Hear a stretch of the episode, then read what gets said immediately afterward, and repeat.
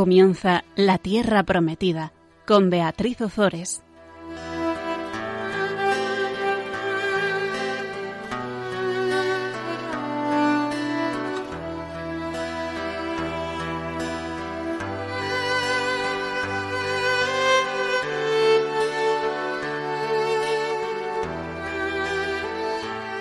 Buenas tardes, queridos oyentes de Radio María. Aquí estamos un miércoles más con todos vosotros compartiendo la palabra de Dios. Buenas tardes, Gonzalo. Buenas tardes, Beatriz. Si quieres, nos encomendamos primero a la Virgen y ya comenzamos esta, este apasionante programa que vamos a hacer sobre el rey David. Proclama mi alma la grandeza del Señor, se alegra mi espíritu en Dios mi Salvador, porque ha mirado la humillación de su esclava. Desde ahora me felicitarán todas las generaciones, porque el poderoso ha hecho obras grandes por mí.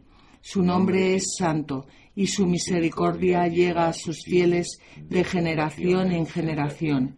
Él hace proezas con su brazo, dispersa a los soberbios de corazón, derriba del trono a los poderosos y enaltece a los humildes.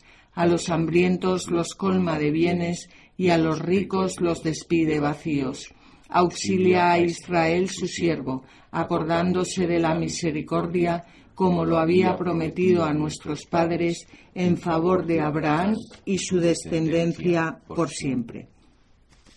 Pues en el, en el programa anterior vimos cómo la, la envidia entraba en el corazón de Saúl cómo Saúl se iba eh, carcomiendo hasta llegar a querer matar a David, que es lo típico de la envidia. La envidia por la envidia entró la muerte en el mundo, ya lo comentábamos en el programa pasado, por envidia Caín mató a Abel, etcétera, etcétera, etcétera. Y por envidia el hombre es, es capaz de hacer cualquier cosa. Saúl quiere matar a David, Jonatán que es amigo de David y que le quiere muchísimo, intenta evitarlo a toda costa. Vimos cómo Jonatán y David guardaban una verdadera amistad en Dios y a pesar de todos los intentos de, de Jonatán, que intenta calmar a su padre, pues Saúl va a seguir empeñado en matar a David.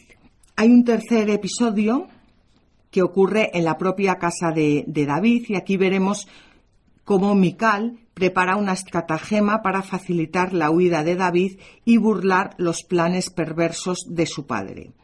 Saúl verá cómo su propia hija le ha abandonado, no es que su propia hija le haya abandonado, o sea, su propia hija es la mujer de David, su propia hija ama a David, como es lógico porque es su esposo, y ha abandonado a su padre en la idea de matar a, a David, no, no es que le haya abandonado, y ve cómo se pone a favor de David. Estamos en el capítulo 19 del primer libro de Samuel y vamos a leer el versículo 11. Saúl envió a unos hombres a casa de David para vigilarlo y matarlo a la mañana siguiente. Mical, su mujer, se lo advirtió, si no te pones a salvo esta noche, mañana morirás. Pues ya había intentado Saúl matarle varias veces, había intentado personalmente dos veces con una lanza y ahora vamos a por la tercera.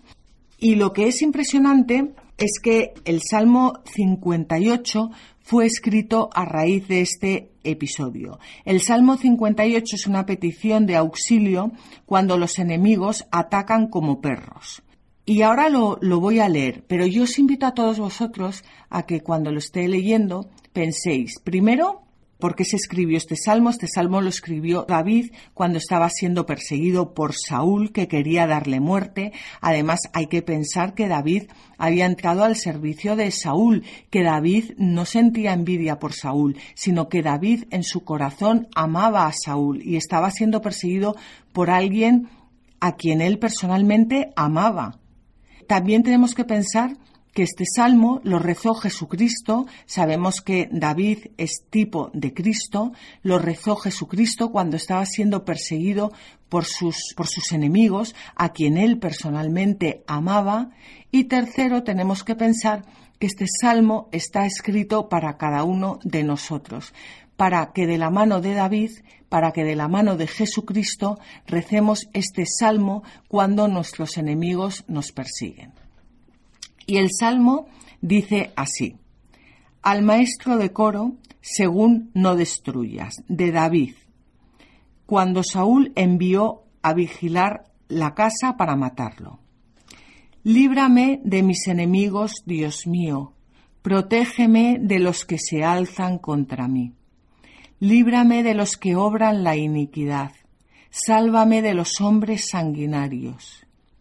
Mira que acechan mi alma, que conspiran contra mí los poderosos, sin delito ni pecado en mí, Señor. Sin culpa mía, corren y se aprestan contra mí.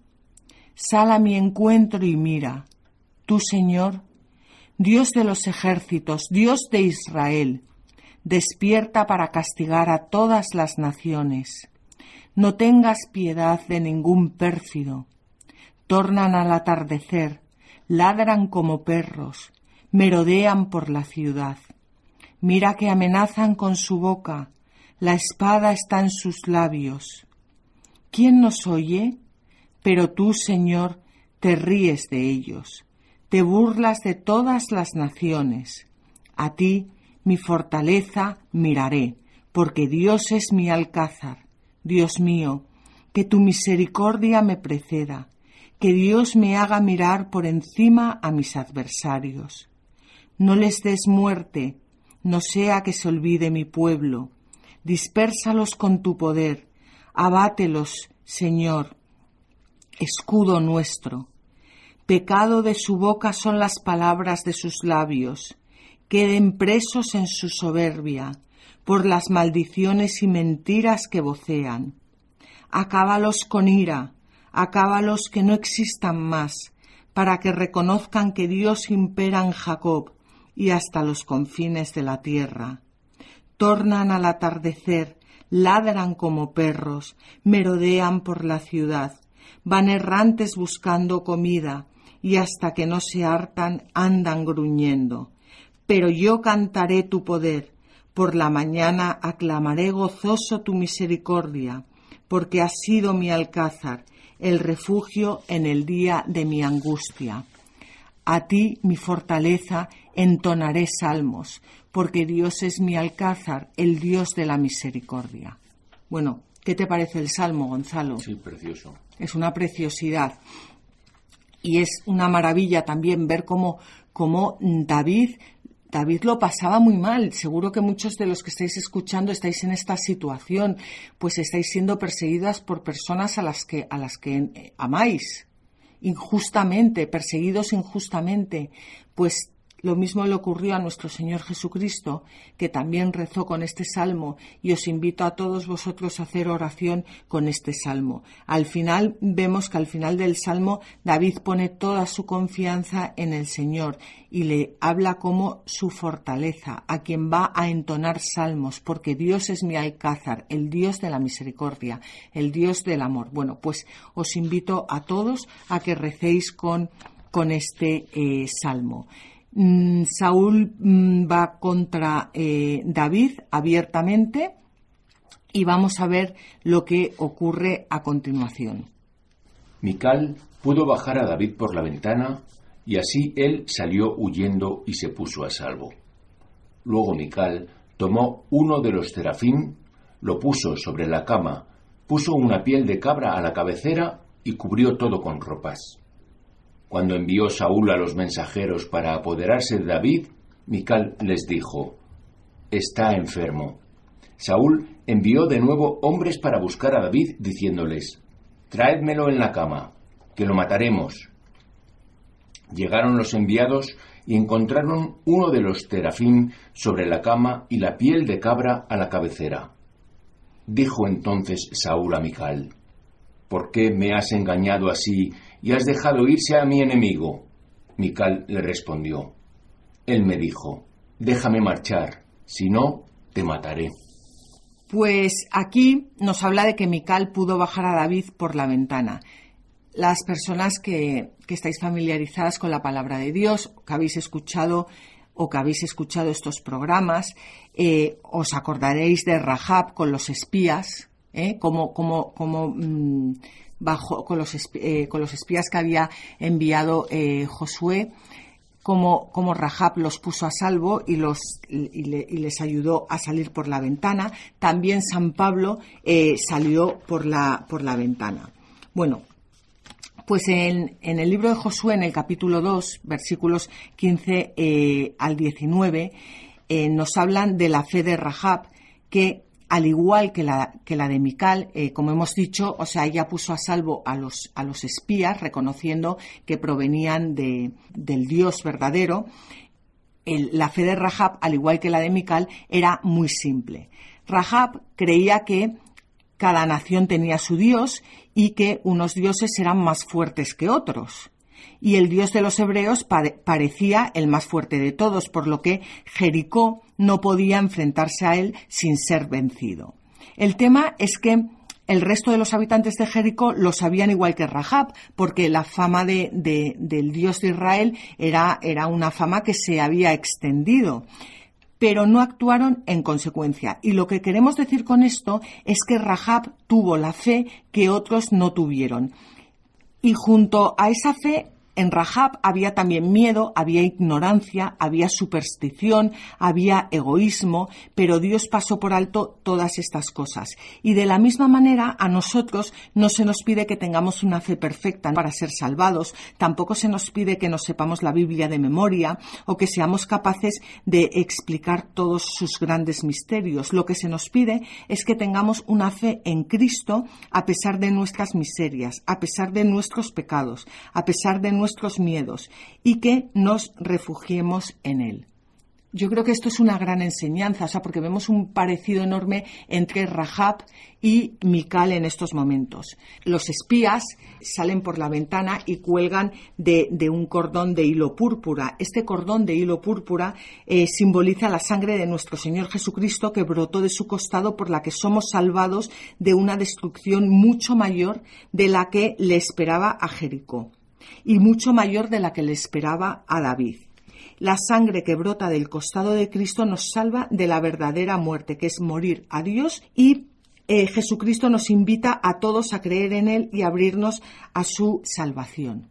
Y Saulo, tras su conversión, también huyó de los judíos de Damasco, que querían acabar con él descolgándose por la muralla en una espuerta. Por eso es importante en la Biblia ir más allá y ver qué es lo que, lo que, lo que nos quiere decir. Igual que, que vemos cómo se salvan eh, los espías que eh, Josué había enviado, e igual que vemos cómo, cómo, se salva David, igual que vemos cómo se salva eh, San Pablo colgándose, saliendo por una ventana, tenemos que ver qué es lo que nos quiere decir la palabra de Dios a través de esto y que la única ventana que tenemos para salvarnos es el, sagrado corazón de Jesús.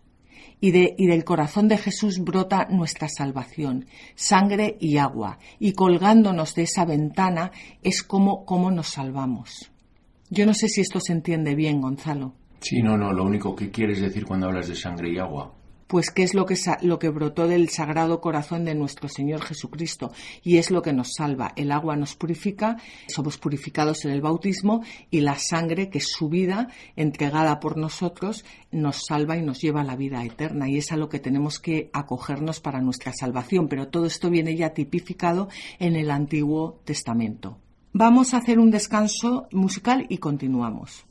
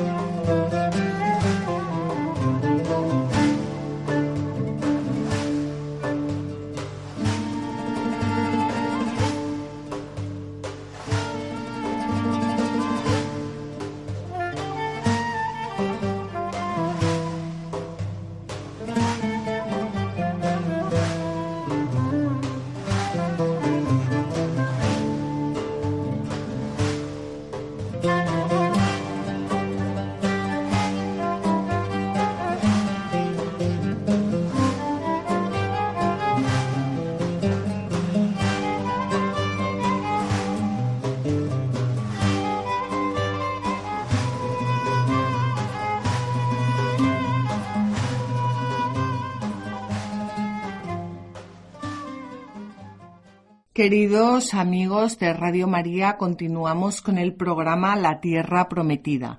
Estábamos viendo cómo Saúl no puede más, mm, se muere por matar a David y cómo eh, su esposa Mical le ayuda a bajar por la ventana.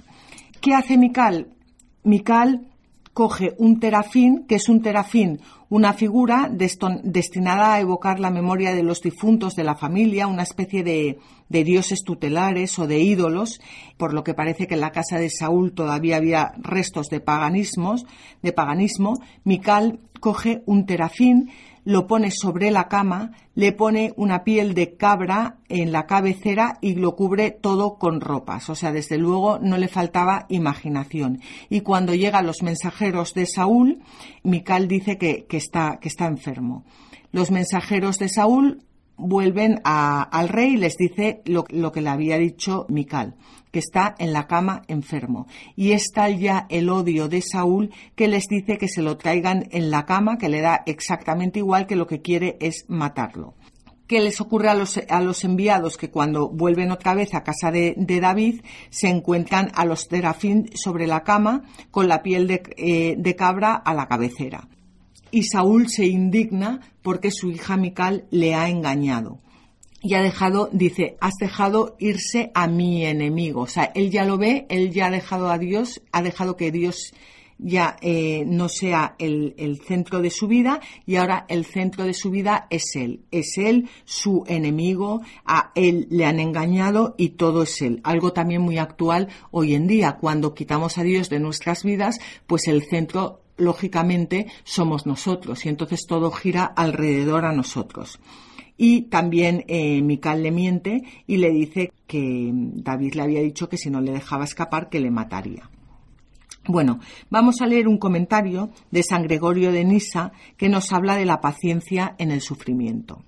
La historia relata cómo, cuando la vehemente pulsión del espíritu demoníaco caía sobre Saúl, el santo David calmaba con el salterio la turbación proveniente de su enfermedad, y cómo Saúl alcanzó una lanza que estaba junto a sí e intentó lanzarla inmediatamente dirigiéndola contra su bienhechor. David, sin embargo, gracias a la divina alianza, previó su lanzamiento y la lanza se clavó en la pared. David abandonó las estancias reales y permaneció en su casa con la esperanza de que el arrepentimiento cambiase el rencor del rey. Pero al colocar Saúl sus guardias rodeando la casa de David y habiéndoles ordenado que lo matasen, David escapó por poco del peligro descolgándose por una abertura a campo abierto, evitando así ser detectado por los guardias. Pues fíjate que mm, ya lo hemos comentado antes, Gonzalo, pero David calmaba con el salterio la turbación proveniente de la enfermedad. Que traducido hoy en día no solo es rezar con los salmos, sino que es rezar con la liturgia de las horas que es una pena que los, los, a los laicos no nos enseñen, bueno, no digo siempre porque hay laicos que rezan con la liturgia de las horas, pero que no nos, que, como, por ejemplo nosotros, pero que no nos enseñen bien a rezar con la liturgia de las horas. Y también es una suerte tener Radio María porque eh, en Radio María se reza todos los días eh, la liturgia, la liturgia de las horas. ¿A qué hora? Pues eso eh, no lo sé muy bien. Sé que creo que es a las mm, siete y media laudes, a lo largo del día son las horas intermedias y vísperas creo que es a las siete y media y luego completas. O sea que, que, desde luego lo de Radio María es una, una suerte que, tenemos y, para dar muchas gracias a Dios y a la Virgen. Bueno, pues David eh, se calmaba con el salterio, con los salmos, con la liturgia de las horas y permanecía en su casa esperando a que el rey se arrepintiera. Esperaba en su casa, esperaba en, su corazón, en su casa, en, su casa, en lo más profundo de su corazón, a que ese rey se arrepintiera mientras él rezaba con los salmos. También esto es una invitación, ¿no? A, a nosotros, a, pues a, ser pacientes, como, como, dice San Gregorio de Nisa, en el, en el sufrimiento y a, volcarlo en los salmos y, en el aguardar en el arrepentimiento de, la otra persona. Bueno, Pues David huye y se pone a salvo. Vamos a ver lo que ocurre. David, pues, huyó y se puso a salvo. Llegó a Ramá, donde estaba Samuel, y le contó todo lo que Saúl le había hecho. Después Samuel y él se fueron a habitar a Nayot. Pero algunos le comunicaron a Saúl, David está en Nayot, en Ramá.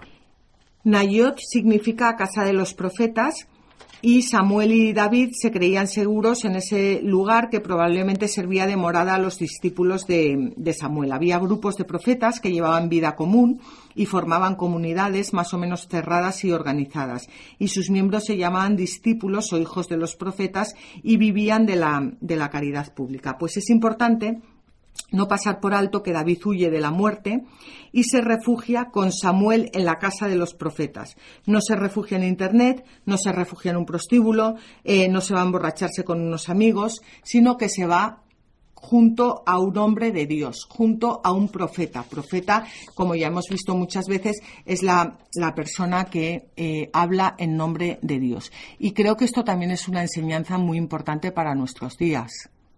¿No crees, Gonzalo, que como, este hombre de Dios, este hombre según el corazón de Dios, busca el refugio pues en la casa de los profetas? Hmm. ¿eh? Busca el refugio en los hombres de Dios. Y también nos, nos anima a huir a nosotros del, eh, del pecado y no, y no avergonzarnos por ello, sino todo lo contrario, saber que cuando huimos del pecado, pues es una fuga gloriosa, gloriosa para Dios. ¿eh? Mm, y con respecto a esto vamos a leer un, un comentario de San Ambrosio que nos habla sobre huir del vicio.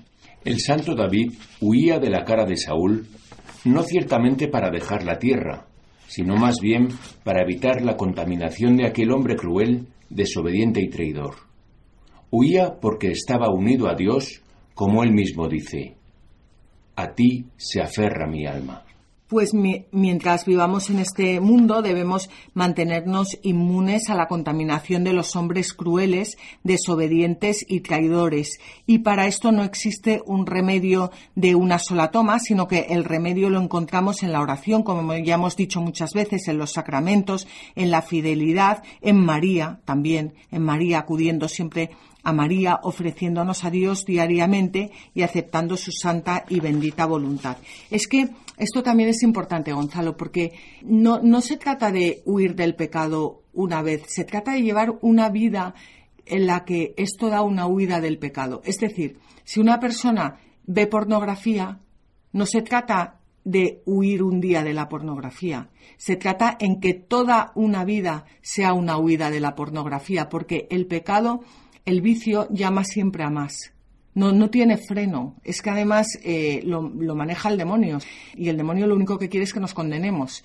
Entonces, no, no es simplemente una huida. Es una huida y otra huida y otra huida y que nuestra vida se convierta en una huida constante. Y que si de repente caemos, pues nos arrepentamos y le pidamos perdón a Dios, acudamos al sacramento de la confesión pero no es una sola huida, es una vida en huida del pecado constantemente. Sí, lo que pasa es que, eh, o sea, la pornografía es como un pecado evidente que te lleva, pero, pero hay otras cuestiones que para huir de ellas primero tienes que identificarlas, ¿no?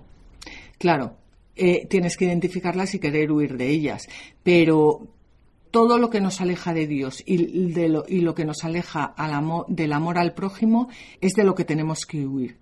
Si hablamos mal de alguien, nos está alejando eh, del amor a Dios y del amor al prójimo, por lo cual a lo mejor pensamos que no es tan, tan fuerte hablar mal de alguien como la pornografía, pero sí lo es, porque al final nos está alejando de Dios y una cosa lleva a la otra.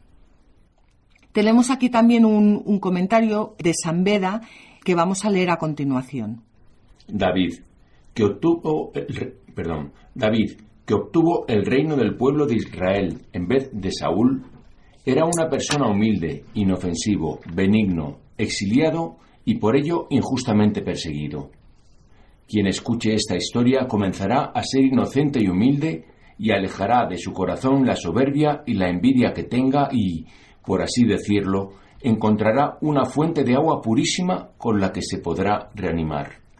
Después, Una vez que se haya dado cuenta de que en Saúl están significados los judíos perseguidores y en David está figurado Cristo y la Iglesia, tomará conciencia de que la bebida de agua se convertirá en vino, pues notará que está leyendo algo referido a sí mismo, a su propia vida y a su propio reino y también respecto a su rey, allí donde antes leía una vieja historia que parecía referirse a otras personas. Este comentario de San, Beda nos viene de cine porque eh, él lo que nos quiere decir y lo que ya hemos dicho muchas veces en estos programas es que al escuchar estas historias, al escuchar la historia em, del rey del rey David y al escuchar todas estas historias, esa humildad del, eh, del rey David, ese amor a Dios, eh, entra en nosotros. O sea, la palabra de Dios es viva y eficaz. No es una historia y punto, sino que si nos dejamos empapar de, todas estas historias, eh, toda esa, esa, palabra entra en nosotros. Y dice San Beda que encontraremos una fuente de agua purísima con la que podremos eh, reanimarnos.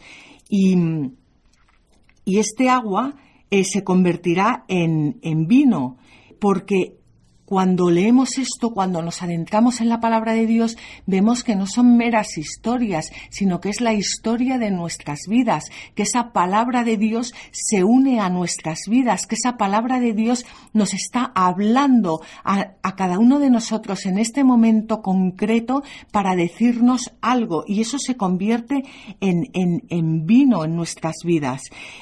Y que, y que, y que el mismísimo Jesucristo entra en nuestras vidas y que allí, dice San Beda, donde antes se leía una vieja historia que parecía referirse a otras personas, ahora se convierte en la historia de nuestras vidas y ya solo con leer la palabra de Dios somos sanados, somos curados, eh, somos purificados. Hmm. Sí, que es como cuando recibió Saúl el consejo de Jonatán un poco, ¿no? O sea, que te va, que te va orientando. Te va orientando y te, y te va purificando y te va cambiando el corazón. Por eso la importancia de rezar con la palabra de Dios y de hacerla nuestra y de saborearla y, y de cantar con los salmos.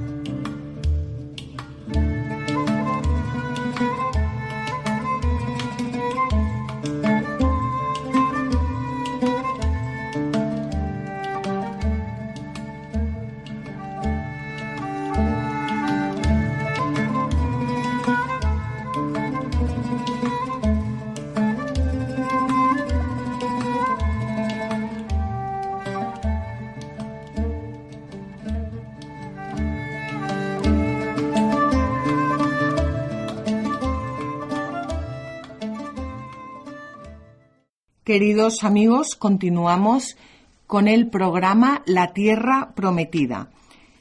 Seguimos con Saúl, que, se muere por acabar con David.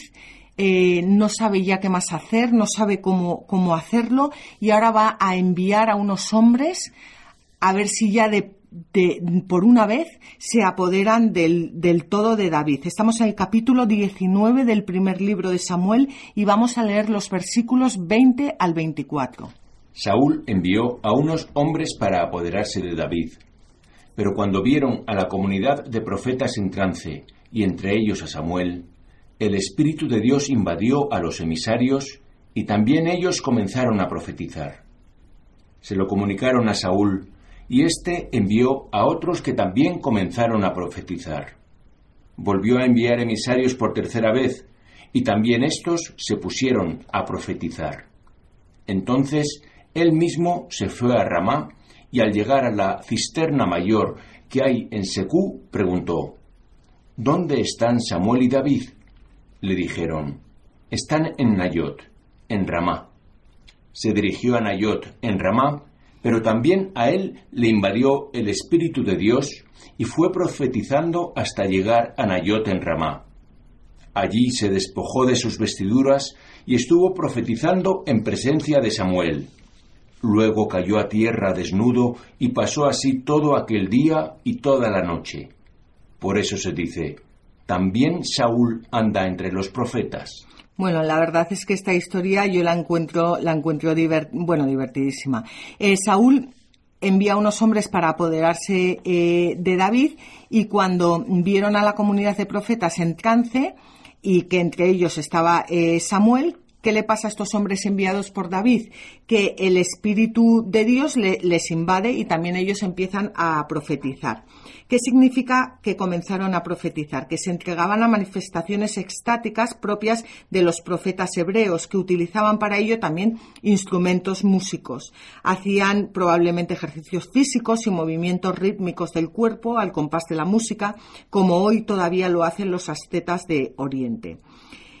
En sus transportes de entusiasmo se despojaban de los vestidos como eh, se ve en el versículo 24. Total, que David envía a, unas personas a que, a que cojan preso a David y estas personas, estos emisarios, llegan allí, eh, ven a todos profetizar y a ellos les invade también el, espíritu eh, de Dios. Vuelven, se lo comunican a Saúl y envía una vez más a otros que también les vuelve a pasar exactamente lo mismo. Y por tercera vez vuelve a enviar a otros y también les vuelve a pasar eh, lo mismo.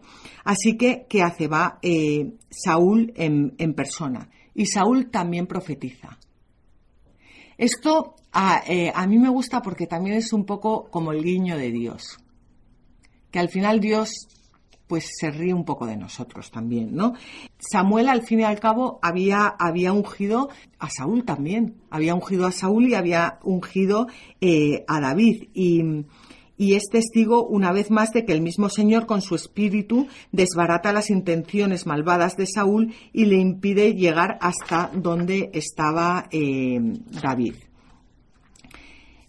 El éxtasis profético, que en Gilgal fue un modo con el que el Señor manifestó su designio a favor de, de, Saúl, aquí en Ramá le paraliza. ¿Ves? O sea, en un momento dado sirve para una cosa y en, otro momento sirve para otro. Y le deja desnudo un día entero y le impide llevar a cabo su intención de quitar de en medio a David. Eh, lo de desnudo a mí me llama la atención porque yo no creo que se refiera tanto a, lo físico, bueno, que también, ¿eh? se quitarían las ropas, sino que le deja desnudo el corazón. O sea, que, que se ve abiertamente las intenciones que tenía. Bueno, también que cuando llega a un lugar donde está todo lleno de profetas, pues él eh, eh, vuelve a, la verdad. y, Claro, porque, porque además es eso, es que había sido ungido por el profeta Samuel. Y bueno, esto es un poco la prueba definitiva eh, de que David es quien está bajo la protección eh, divina y que, y que Saúl sigue siendo rechazado, porque es el mismo Espíritu de Dios el que no permite a Saúl matar eh, esta vez a, David. También recordemos que Caifás, cuando era sumo sacerdote durante el año en que Jesús fue condenado a muerte, eh, también profetizó, dijo, conviene que un hombre muera por el pueblo. Mm. ¿Eh? O sea que... Y mm, tenemos aquí unas líneas eh, de San Agustín que habla sobre los hijos de Dios y yo quiero que las escuchéis atentamente porque, bueno, no dejan de ser fuertes y no dejan de mm, zarandearnos un poco. Todos los que no aman a Dios son extraños, son anticristianos. Y aunque entren en las iglesias, no pueden ser contados entre los hijos de Dios, pues no les pertenece aquella fuente de vida. También el malo puede tener el bautismo, incluso el malo puede tener el don de profecía. Sabemos que el rey Saúl tuvo el don de profecía. Perseguía al santo David y recibió el espíritu de profecía y comenzó a profetizar. Jate Gonzalo que dice, todos los que no aman a Dios son extraños, son anticristianos. Anticristianos, anticristo. El que no ama, no dice todos los que, no, eh, eh, son los que no aman a Dios. ¿Eh? Es, es, mm, es que hoy en día ya estas palabras suenan como duras, pero al final Dios es amor y el que no entra en el amor de Dios, pues, pues, pues está fuera de Dios. Y, y, dice, aunque entren en las iglesias, no pueden ser contados entre los hijos de Dios. Es, es, para meditarlo también, ¿no? En qué consiste nuestro amor a Dios, cómo amamos nosotros a Dios. sé, yo, y, y nos invitaría a nosotros mismos y a todas las personas que nos están escuchando. Sí. ¿Eh? Bueno, pues vamos a continuar. Eh, vamos a hablar ahora de David y Jonatán. Es un último episodio que refleja el odio declarado de Saúl contra David y que es también una magnífica expresión de sincera amistad entre David y Jonatán. El hijo de Saúl, además de comprobar la intención de su padre, toma conciencia de las graves consecuencias que pueden acarrearle su amistad puesto que puede estar jugándose su futuro eh, como rey. Sin embargo, vamos a ver cómo él se mantiene fiel a su amigo y arriesga su propio eh, destino. Y también veremos, una vez más, cómo el odio que anida en el alma de Saúl contrasta con la serenidad de David. Y por encima de todo veremos cómo se confirma que el Señor está a favor de David, le protege y le favorece en sus empresas, no solo en las más trascendentales, sino también en las más íntimas, como es este caso de su profunda amistad con Jonathan. Comenzamos ya con el capítulo 20 y leemos los versículos 1 al 3. David huyó de Nayot, en Ramá, y fue a decir a Jonatán, ¿qué he hecho? ¿Cuál es mi delito? ¿O qué pecado he cometido contra tu padre para que intente matarme? Jonatán le dijo, de ninguna manera, no morirás. Mi padre no hace nada, ni grande ni pequeño, sin comunicármelo. ¿Por qué habría de ocultarme esto? No puede ser. Pero de nuevo afirmó David, Tu padre sabe bien que soy grato a tus ojos y se habrá dicho, que no se entere de esto Jonatán para que no se entristezca. Te aseguro, por Dios y por tu vida, que entre la muerte y yo Solo hay un paso. No podemos pasar por alto la actitud de, de, David. David, al ser perseguido por Saúl, no se refugia primero en Jonatán, sino en Samuel. Esto es importante. No se refugia primero en el amigo, sino que se refugia primero en el, en el profeta de Dios, en el que habla en nombre de Dios. Y después de haber invocado la ayuda del Señor, es cuando acude a Jonatán. Primero se refugia en el Señor, en el hombre de Dios, en el hombre que habla las palabras del Señor, y después se refugia en su hermano. Y esto es importante tenerlo claro, porque nosotros no debemos buscar refugio en los hombres, por muy de Dios que sean, antes de hacerlo en el propio Dios. Y Él será quien nos diga a quién tenemos que acudir después. Yo creo que esto es muy importante, Gonzalo, saber en quién tenemos que buscar refugio y es siempre en el Señor antes que en los hombres. Bueno, pues vamos a ver lo que Jonatán le dice a David. Entonces Jonatán dijo a David, dime qué puedo hacer por ti. Y respondió David, Mañana es la fiesta del novilunio, y yo debo sentarme junto al rey para comer. Deja que me oculte en el campo hasta la tarde de pasado mañana. Si tu padre me busca con preocupación, dirás, David me ha pedido hacer una visita rápida a Belén, su ciudad, porque celebran el sacrificio anual con toda su familia. Si dice, está bien, estaré a salvo, pero si se enfurece, ten la seguridad de que ha decidido lo peor para mí. Muestra tu lealtad con este siervo tuyo, puesto que quisiste que yo, tu siervo, estableciera contigo el pacto del Señor. Y si alguna culpa hay en mí, mátame tú mismo. ¿Para qué llevarme a tu padre? Jonatán respondió, De ninguna manera. Si me entero de que mi padre está pensando algo contra ti, no voy a comunicártelo, respondió David. ¿Quién me avisará en caso de que tu padre te responda con aspereza? Jonatán dijo entonces a David, Ven, salgamos al campo. Y salieron ambos al campo. Bueno, pues aquí vemos otra vez cómo eh, la amistad de Jonathan y David está eh, basada en esa alianza eh, que se han hecho en Dios. hay una cosa aquí, Gonzalo, que a mí me está llamando la atención mientras lo leemos, y es que el matrimonio, que es algo sagrado, hasta el punto que es un sacramento, está, se fundamenta en la alianza de, con Dios.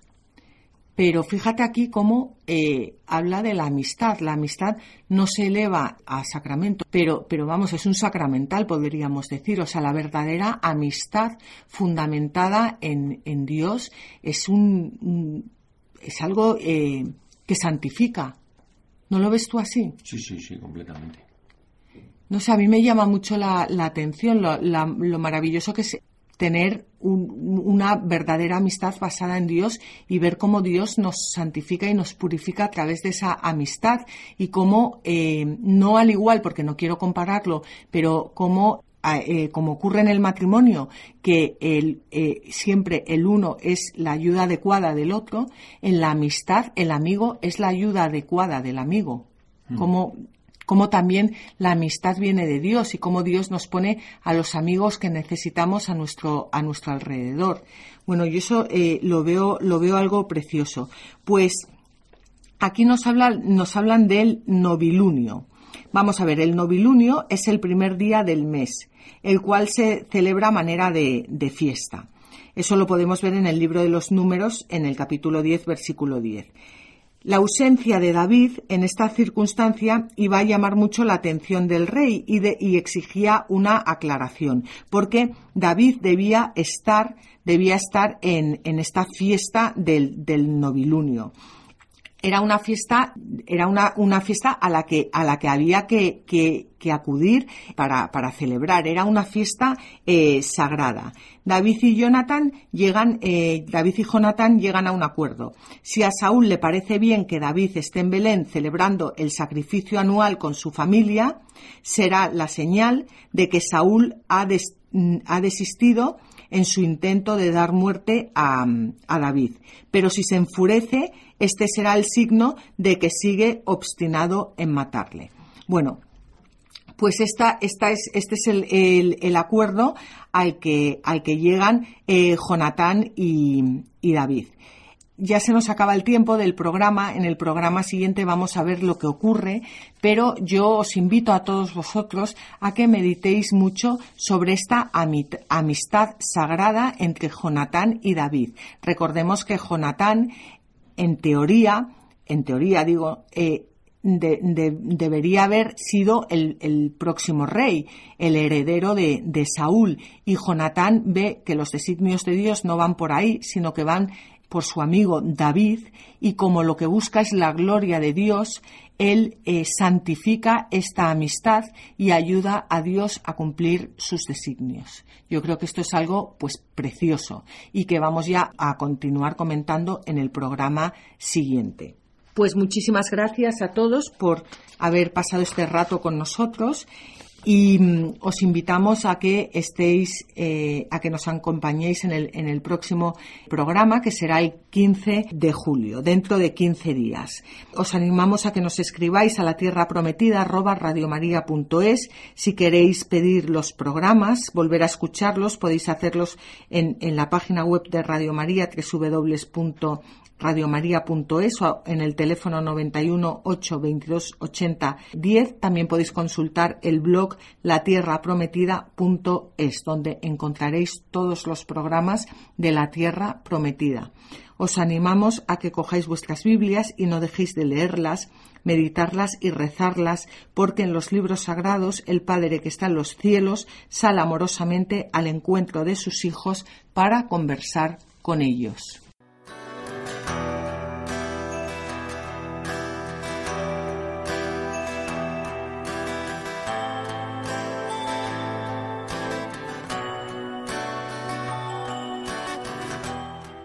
Así concluye La Tierra Prometida con Beatriz Ozores.